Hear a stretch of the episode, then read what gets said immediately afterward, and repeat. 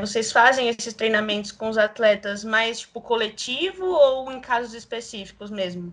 Hoje no feminino eu só fiz individual, mas também tem uma forma de você poder fazer em grupo também, que são dinâmicas.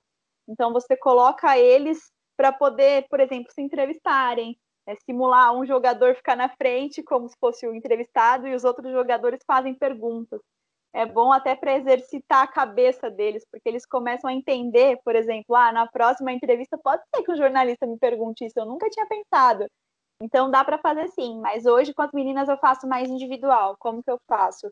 Eu tenho um manual de comunicação que eu mandei para elas no começo do ano. É bem simples, assim, o menos, menos quantidade de texto possível. E eu coloco uma parte só de media training, explicando o que é, por que é importante fazer, como funciona, às vezes também coloco outro, outras referências, vídeos e tudo mais, e falo quanto tempo de duração. Normalmente, gente, dá para fazer em 20 minutos, mas já fiz de 30, 40 minutos com elas também, depende da abertura. Tem meninas que gostam pra caramba de fazer aqui, ajuda muito.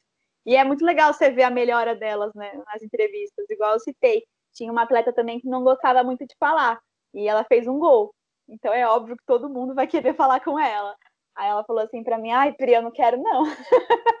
Aí eu falei: "É importante para você. Você merece. Você acabou de fazer um gol. O que que você tá sentindo?". Aí ela falou: "Tô sentindo muita alegria. Eu tô muito feliz com esse gol". Eu falei: "É isso que você vai falar?". Segue o coração. Ela falou melhor que eu, gente. Resultado. então, assim, a assessoria de imprensa é confiança também. É muito legal. Bacana. O Palmeiras também tem isso. O Ângelo, que é assessor de imprensa dos do, da base, ele faz bastante com os meninos também. Porque pensa para eles, eles têm muito mais contato com as redes sociais. Então, direto eles vão lá, abre uma live, vai falar com a torcida. E a gente tem que ficar mais esperto para não ter provocação pro rival. Esse tipo de coisa não é legal, né? A gente quer um ambiente seguro. Sim. Isso que a gente sempre conversa com eles, para eles entenderem que é responsabilidade nossa também.